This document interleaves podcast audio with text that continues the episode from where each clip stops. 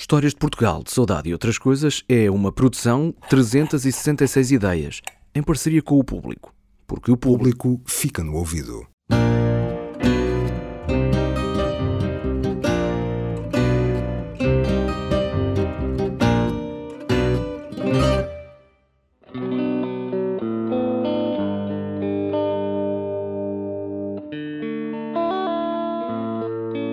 Não queria deixar que o ano acabasse sem fazer este.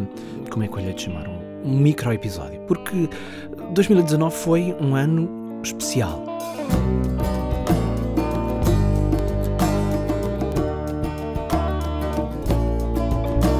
Este podcast foi considerado o melhor na categoria de sociedade e um dos 10 melhores do ano em Portugal. Muito obrigado por isso, antes de mais. Agradeço ao júri do Festival de Podcasts, claro, e sobretudo também a si, que está desse lado, provavelmente a ouvir no carro, nos transportes públicos ou enquanto faz outra coisa qualquer. Pelo menos, pelo menos é assim que eu ouço os podcasts que eu sigo. Eu sei que já vai um bocadinho longa a espera por uma nova temporada das histórias.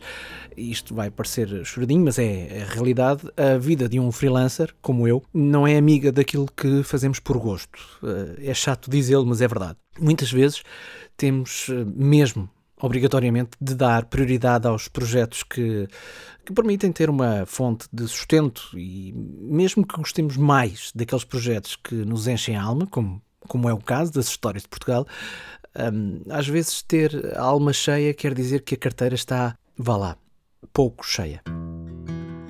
Em janeiro já vai haver novos episódios do podcast, pelo menos três desses episódios são relacionados com música, o que nunca aconteceu no programa, mas claro, também vai haver outras histórias surpreendentes e especiais com personagens que só aparentemente são banais, como sempre.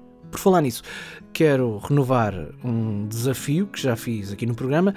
É um desafio que lanço a qualquer pessoa, mas desta vez e de forma muito especial aos estudantes de eh, jornalismo, de comunicação, de comunicação social. Eh, E o desafio é este. Eh, Estávamos a falar de pessoas aparentemente banais, ou seja, pessoas normais. E o desafio é este, dizia eu. Vocês que estão aí desse lado, peguem no smartphone e gravem. Gravem uma entrevista com alguém que vos é próximo ou alguém que conhecem de uma outra qualquer forma. Convençam essa pessoa ou essas pessoas a contar aquilo que sabem. Vão ver que toda a gente tem uma história para contar. E depois de gravarem, eu acho que posso ajudar. Como é que eu posso ajudar? Bom, há coisas, garanto, eu sei do que é que estou a falar, porque fui estudante de comunicação social.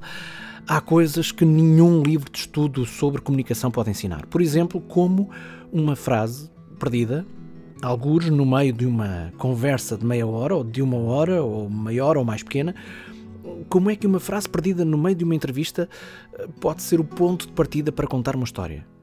Isso os livros não ensinam. Às vezes é uma frase que parece que nem sequer tem importância, mas depois vai saber e é mesmo aquilo que uma história precisa para começar a ser contada. O storytelling, que é aquilo que eu faço neste programa, é muito mais do que escolher factos e declarações que façam sentido numa certa ordem. Uh, contar uma história é mais do que isso, é trazer para um, dentro da história que estamos a contar as outras pessoas que não conhecem a história. É como convidar alguém a entrar numa casa que não é nossa, mas que nós já conhecemos. E lá dentro dessa casa conversar com quem lá vive. E eu, eu acho que posso ajudar nisso, uh, a partilhar o que eu sei e a partilhar aquilo que eu continuo a aprender à medida que vou contando mais histórias. Por isso, estudantes e outras pessoas que gostem de ouvir e de contar histórias, uh, façam coisas e depois digam coisas. Por exemplo, pelo e-mail 366ideias.gmail.com. Eu repito o e-mail daqui um bocadinho, não há mal que não tenham fixado já. Bom, porque entretanto há outra novidade que eu tenho, que é de que ao fim de dois anos a gravar o podcast aqui em casa, estou a gravar na minha sala, uh, eu estou em vias de finalmente ter um espaço de trabalho para mim e lá está, para poder ajudar outras pessoas a contar histórias.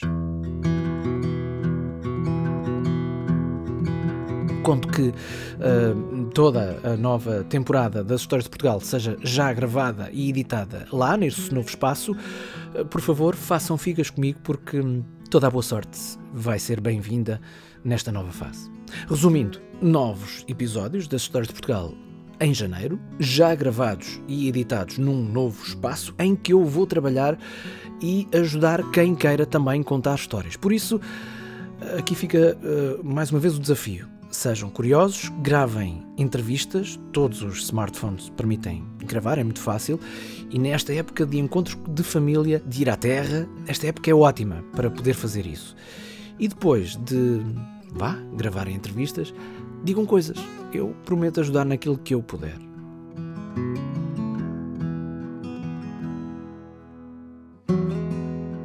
tudo sobre as histórias de Portugal, como sempre, no site historiasdeportugal.com, o e-mail para o qual podem dizer coisas 366, os números 366 ideias arroba gmail.com. Mais uma vez, primeiro os números, depois as letras 366 ideias arroba gmail.com. Como já devem ter reparado, a minha voz já não está grande coisa. Uh, vicissitudes da meteorologia da época e mais a mais este micro episódio, como eu lhe chamei, já não vai assim tão micro. Portanto, aqui ficam os meus votos de boas festas, boas histórias e espero poder continuar a contar convosco a partir de janeiro.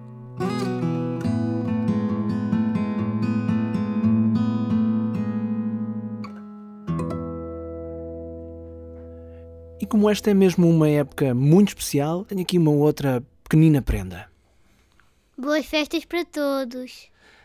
Esta é a Benedita. Festas felizes para todos.